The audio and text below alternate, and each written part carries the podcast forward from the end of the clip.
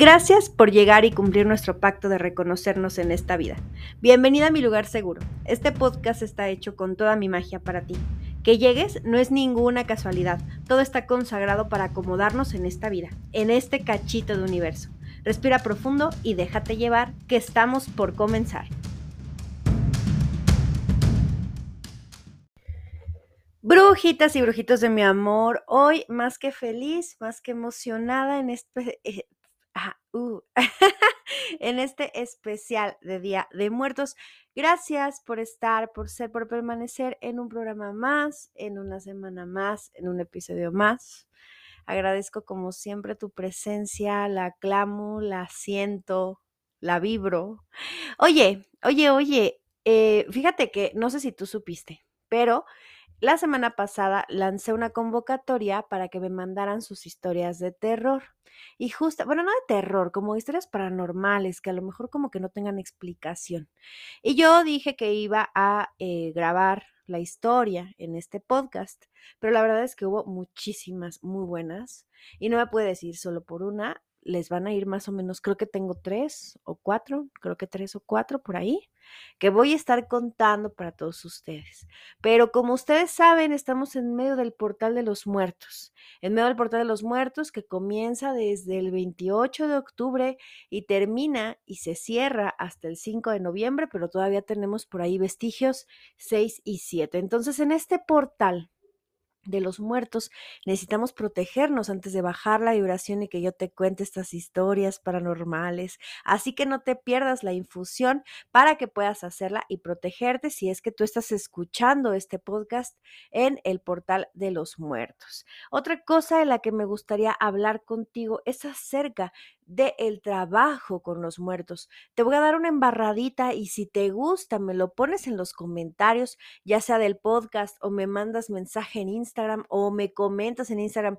Te haces presente por señales de humo si quieres o por la bola de cristal, yo qué sé, pero podemos adentrarnos mucho más en este precioso tema del el trabajo con muertos. Vamos a estar hablando de por qué es importante el trabajo con los que ya no están en este plano. Este, no te, no te pierdas como la, la infusión. Vamos, te voy a dar algunos tips para poder empezar tu camino medium y vamos a hablar de la famosa, famosa, famosa Ouija.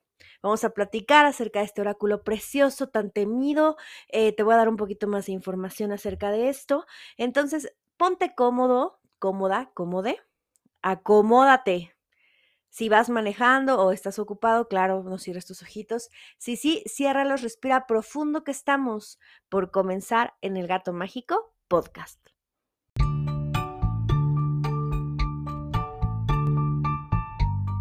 El Gato Mágico está emocionado porque la familia crece.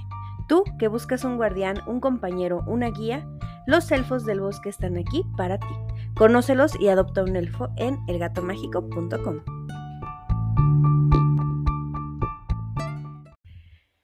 ¿Por qué es importante el trabajo con muertos? Amor mío, es importante porque cuando comienzas a abrir tu tercer ojo y a jugar con las vibraciones altas, bajas o de cualquier estilo que tú quieras pues trabajar, obviamente se van a hacer presentes. Y me pareció muy acorde al, al, tema poder platicarte un poco más acerca del trabajo con los seres que ya no están en este plano. Cuando tú falleces, claro está, desde nuestra creencia de brujas, no quiero decir que esta sea la verdad absoluta, pero sí desde nuestra creencia, eh, nosotros regresamos al origen del universo, al origen universal, para poder continuar con nuestro camino y poder reencarnar más adelante en una persona que tenga aprendizajes. Entonces, ¿qué pasa? Cuando tú falleces, eh, inmediatamente pues tienes que llevar un proceso como todo en la vida. La muerte es la transición de, regreso al, núcleo. Entonces, tienes que tener em, un proceso de entendimiento, tienes que decidir quedarte hasta que tus familiares también se vayan, tienes que decidir no quedarte e irte tienes que decidir eh, muchas cosas. Entonces estás vuelto loco, ¿no? O sea, en un proceso así de fuerte como es la muerte, estás vuelto loco, estás despidiéndote de tus familiares porque ellos pues también sufren. Y claro, puedes decidir quedarte aquí o puedes decidir regresar al núcleo. Hay personas que en esta decisión se pierden o simplemente no entienden cómo, cómo realizar este proceso y se quedan en un limbo entre esta vibración y la vibración del núcleo. Entonces podemos percibirlo si tú como bruja que me estás escuchando, no sé quién, para quién va este mensaje, la verdad, pero me lo están dictando, así que te lo voy a decir. Sí, todo lo que has estado viendo son muertos. Te digo, esto es un mensaje muy particular que le va a llegar a alguien, no sé a quién, pero sí, todo lo que has visto son muertos. Y si te sientes cansada y si sientes pesadez y si sientes que de repente lo ves y no lo ves, tienes que desarrollar, tienes que desarrollar tu don de medium, porque si no, te vas a quedar con toda la energía, mana, y mira, como ya express, vas a terminar explotando. Pero bueno, ya, terminó el mensaje, regreso con todos. Eh, tengo que decirte varias cosas. La primera es que las personas que han fallecido tienen una vibración diferente, una vibración más baja que la nuestra que no le permite al alma habitar un cuerpo terrenal. Entonces baja la vibración de tal forma que ya no permanece en nuestro, en nuestro cuerpo, sino que puede comenzar a divagar, a divagar en el bajo astral. En el bajo astral, el bajo astral, como ya se los he dicho en muchos otros episodios, es solamente una vibración. Entonces, amor mío, en, en esta vibración como, como baja, hay diferentes niveles de vibración baja. Los principales o de los que están más pegados a la vida terrenal es precisamente pues la muerte, la muerte terrenal. Tú quieres comenzar y has visto estas cosas y de repente sabes que lo tuviste, o también puede ser que de niña lo hayas tenido y tú ni en cuenta, y tus días espirituales te cerraron el tercer ojo porque te dio miedo ver algún muerto, o simplemente eh, decidiste dejar de, de tomarlo en cuenta y tu intuición se cayó y todo lo demás vino por consecuencia, pues este es el programa para que puedas desempolvar esos, esos esos miedos, desempolvar esas cosas que te llevaron a no querer desarrollar tu poder y puedas por fin tomar el control por dos cosas. A quien se le otorga dones de medium es porque puede ayudar a las personas que están en otro plano dimensional y eso es una labor, mana, y eso es una responsabilidad y eso es un compromiso que tu alma adquirió antes de venir a la tierra, el compromiso de ayudar a estas personas. Entonces, te digo, si tú tienes este don, hacerlo de lado, callarlo, lo puedes hacer, pero a final de cuentas lo vas a terminar desarrollando. Entonces hay que ponernos las pilas. Por otro lado, es importante el trabajo con nuestros ancestros, el trabajo con los muertos, porque ellos tienen mucha energía, mucha sabiduría y es una fuente de poder que podemos adquirir, que podemos tener, que tenemos a la mano y que nos puede ayudar con nuestro trabajo mágico. Ya te dije que puedo extenderlo más adelante porque este es un tema gigantesco. Pero bueno, entonces, eh, ¿qué vamos a hacer? Vamos a comenzar a trabajar con tu vibración por medio de la meditación. Hay meditaciones, yo ya te lo había dicho esto, para poder subir tu vibración. Entonces puedes meditar aquí con los ángeles o con quien tú creas. Mira, yo no me meto en tus creencias, tú lo sabes. Pero también hay vibraciones para bajar al astral y estas son las interesantes. A mí me encantan, me gustan más que para subir al astral, me gustan más para bajar al astral. Entonces, puedes bajar al astral tanto como tú quieras y recuerda que en el astral está pasando todo al mismo tiempo, en todos lados, como la película, justo así. Entonces, puedes bajar al astral y puedes comenzar a entrenar tu energía para vibrar en esta, en esta sintonía, ¿no? Lo que sí te voy a decir es que requieres eh, requieres estar trabajando también con estos miedos que te dan los muertos y empezar a leer un poco más acerca de ellos para que, porque lo que tú conoces, mana, te deja de dar miedo. Cuando tú conoces algo, ese, ese miedo, esto, esto extraordinario desaparece, pasa con todo. Pasa con el amor, con el miedo, pasa con este, a lo mejor hasta con el enojo, con la, con la ira, pasa con la mayoría de los sentimientos. Cuando tú conoces algo a profundidad, Puede ser una, que desaparezca completamente o que logres dominarlo porque entonces sabes a qué te estás enfrentando.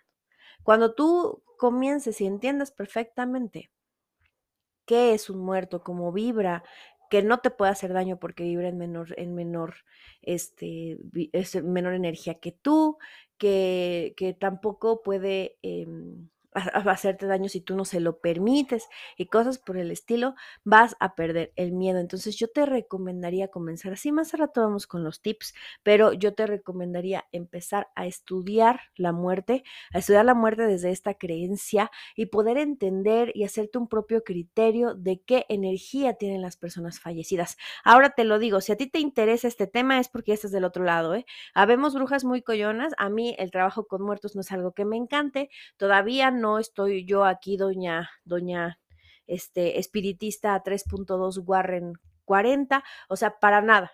Yo no tengo esta, este, este don desarrollado y lo he tratado de desarrollar y he trabajado con él y sé de lo que te hablo porque he trabajado con él, pero yo no veo muertos todavía, mana, todavía, porque recuerda que si, ah, si no naciste con el don, lo puedes desarrollar, por supuesto que sí.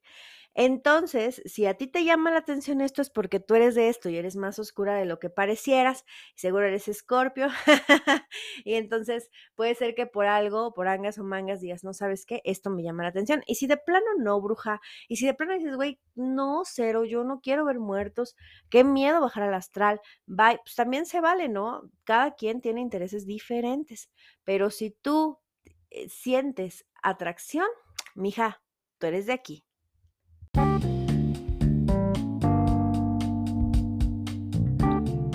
Complementa tu recetario mágico con estas pequeñas infusiones que te invito a hacer para acompañarme en el podcast.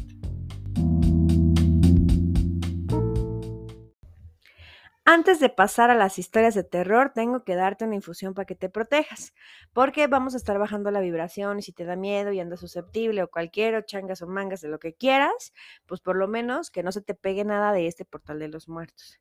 Entonces, discúlpame si escuchas ruidos raros. La verdad no sé si se detecta en el micrófono, pero como sabes, yo no estoy en mi casa, yo ando por acá en casa de mi familia porque estos días son muy importantes y no estoy acostumbrada al estudio, a este pequeño estudio que me improvisé y tampoco estoy acostumbrada al ruido externo.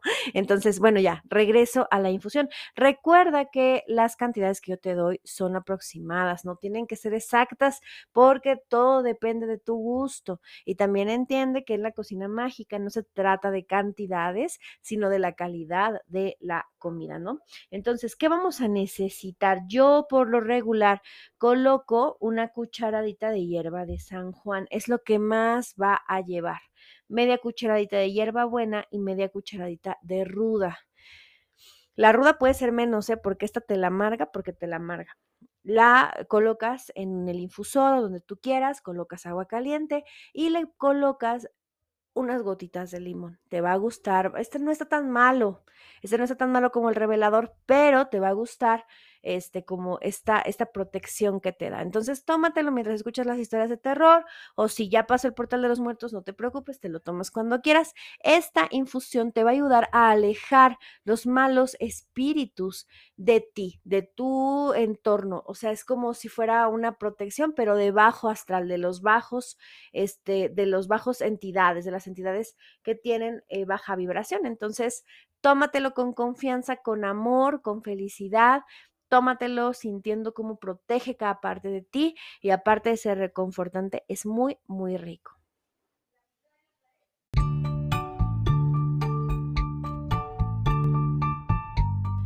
El gato mágico está emocionado porque la familia crece. Tú, que buscas un guardián, un compañero, una guía, los elfos del bosque están aquí para ti. Conócelos y adopta un elfo en elgatomágico.com.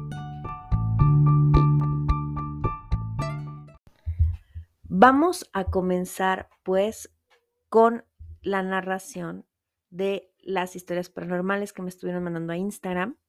Les voy a colocar título y les voy a dejar a ustedes y al juicio de ustedes cuál de estas les parece a ustedes la mejor. Votan por ella, dependiendo del título, y vamos a, em, a darle el premio a la mejor historia de terror, de terror, de terror. Bueno, la mejor historia paranormal. Esta se llama La tumba de la bruja. Todas las historias que les voy a contar son reales, ¿eh? son verídicas. Las personas me las mandaron bajo esta premisa, nada es un cuento, nada es inventado. Comenzamos pues con la tumba de la bruja. Sucedió en Real de 14 San Luis Potosí, hace ya unos 50 años. Mi mamá lo vio, estuvo presente. Fue en el sepelio de una señora de la cual no diré el nombre. Basta decir que en el dominio popular decían que era bruja de esas de las malas. Cuentan que el padre no quiso ni recibirla en la iglesia, no celebrar misa de cuerpo presente. En la puerta de la iglesia la bendijo de mala gana para que siguieran su camino al panteón. Una vez en el panteón, lleno de morbosos y mirones, no podían enterrarla. Primero que si la fosa era muy angosta, luego que era poco profunda, que tenían que excavar más, que un panteonero ya no quiso trabajar, que otro se desmayó. La gente empezó a desistir y decepcionada se comenzó a ir. El panteón cada vez más vacío y con el sol yéndose a dormir. Eran pocos los espectadores que quedaban, la familia cercana y uno que otro metiche, entre ellos mi mamá a quien muy puntualmente le habían advertido mis abuelos que no fuera. Sin embargo, como toda adolescente intrigada por los diseres y envalentonada por una de sus primas, no se perdía detalle. Así, pues, con los últimos rayos del sol, estaban con todo listo para sepultar el féretro pobre de madera sencilla. La nuera de la difunta se acerca a echar un ramo de flores a la tumba, ya con tierra encima cuando la tierra comenzó a crujir. El féretro subió de nuevo a la superficie, haciendo a un lado la tierra que ya estaba encima de él.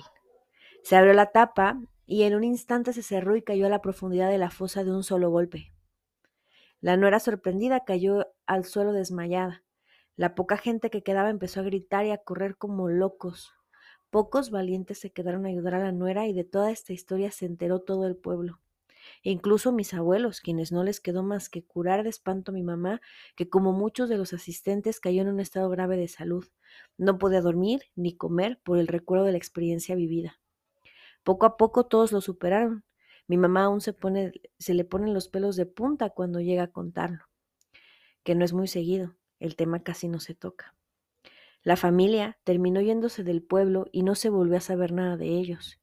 Al menos no nosotros, o mis familiares. Lo más extraño es que la tumba tampoco está en el panteón. Mi mamá dice que ella lo vio y en el rancho es súper, súper conocida esta historia. La segunda historia se llama El portal del panteón y comienza así. Hace dos años, un primero de noviembre, fuimos a la feria de mi pueblo y justo en la feria está el Panteón Municipal de Cuautla. Y era noche, cerca de las doce, así que pasamos por la entrada del panteón y vimos todo muy bonito. Muchísimas velas, el aroma era indescriptible, se sentía el calor de las personas que estaban dentro. En la entrada había un pasillo y una capilla. Mi esposo y yo decidimos entrar a ver ya que se veía súper bonito. Había mucho movimiento y al entrar vimos la capilla abierta con mucha gente del pueblo y otros de negro, estaban en misa. Pasamos a un lado para ir a donde estaba. Según nosotros, lo más bonito de velas y esas cosas que se observaban a lo lejos. Al caminar y acercarnos, comenzó todo a desaparecer y resulta que no había nada. Así, sin más, no había nada. Ni una vela, ni una persona, ni el calor, ni lo bonito. Cuando retrocedimos vimos la capilla cerrada, apagada, sin nada de luz. Mi esposo asustado y yo nos echamos a correr a la salida y antes de salir nos abrieron la llave de un pozo que se encuentra cerca. Corrimos lo más rápido que pudimos. Todavía no tenemos explicación. La tercera historia lleva como título La niña fantasma. Me piden que sea completamente anónima, así que no diré nombres. Y me escribe, leo textualmente. Mi historia va así. Cuando nos mudamos a la casa que mis papás construyeron, aún estaba en obra negra, de alguna manera. Aunque ya tenía ventanas, no había pisos ni puertas, y del patio ni decir algo, porque literal era la casa donde hacen la mezcla y así se quedó varios años.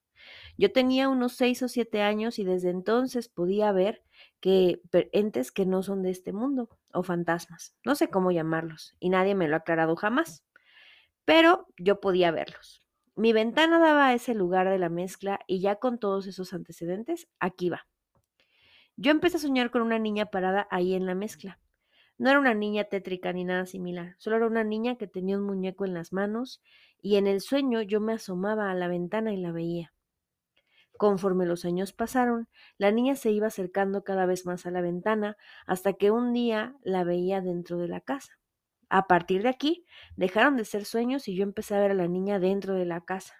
No le hablaba, pues me daba mucho miedo, pero era una niña muy triste, que solo abrazaba a su muñeco con fuerza. Cuando yo dormía, la niña a veces aparecía a mi lado o a veces solo la veía en, en mi cuarto sentada.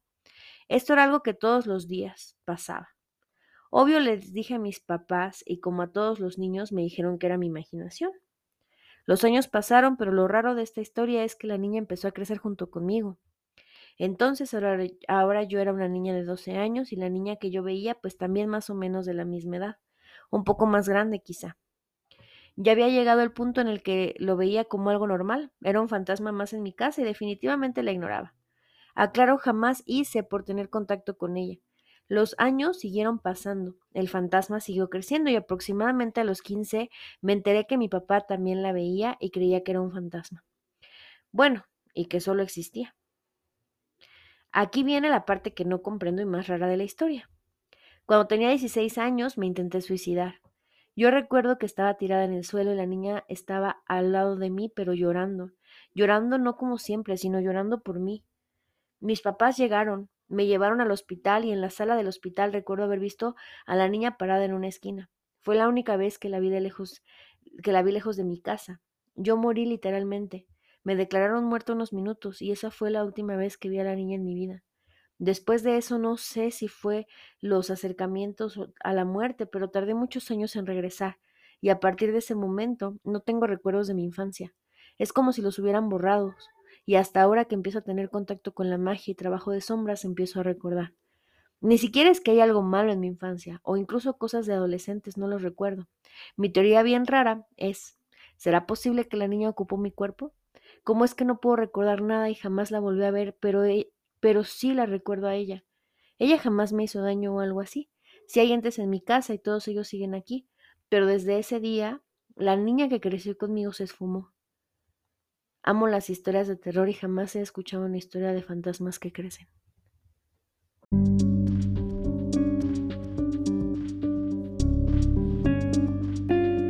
Recuerda que puedes votar por tu historia de terror favorita en mi Instagram, el-gato.mágico.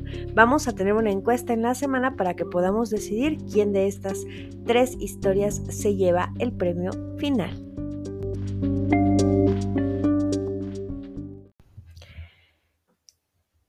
Brujitas y brujitas de amor. Se me fue el pedo, no sabía qué les iba a decir. Es que como que pensé muchas cosas al mismo tiempo.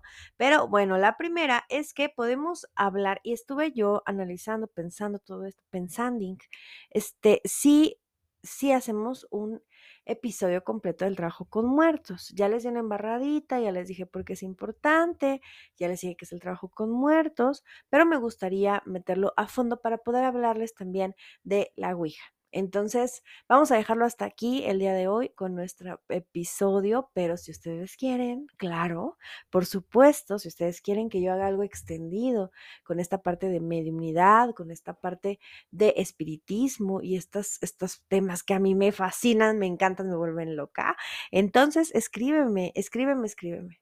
Hasta hoy, hoy como es un especial de Día de Muertos, prefiero dejarlo simplemente aquí les agradezco mucho por estar, por ser, por permanecer. Nos, nos, escuchamos la siguiente semana. Escríbeme, escríbeme porque a mí me encanta leerte y saber qué quieres saber y entender un poco más acerca de tus, de tus inquietudes y yo puedo resolverlas con todo el amor, con toda la energía, con toda la buena vibra. Les deseo de corazón un excelente día de muertos, un excelente reencuentro con sus ancestros.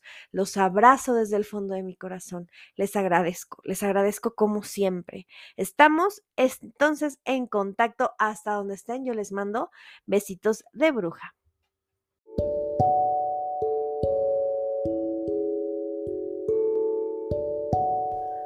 Por hoy hemos terminado.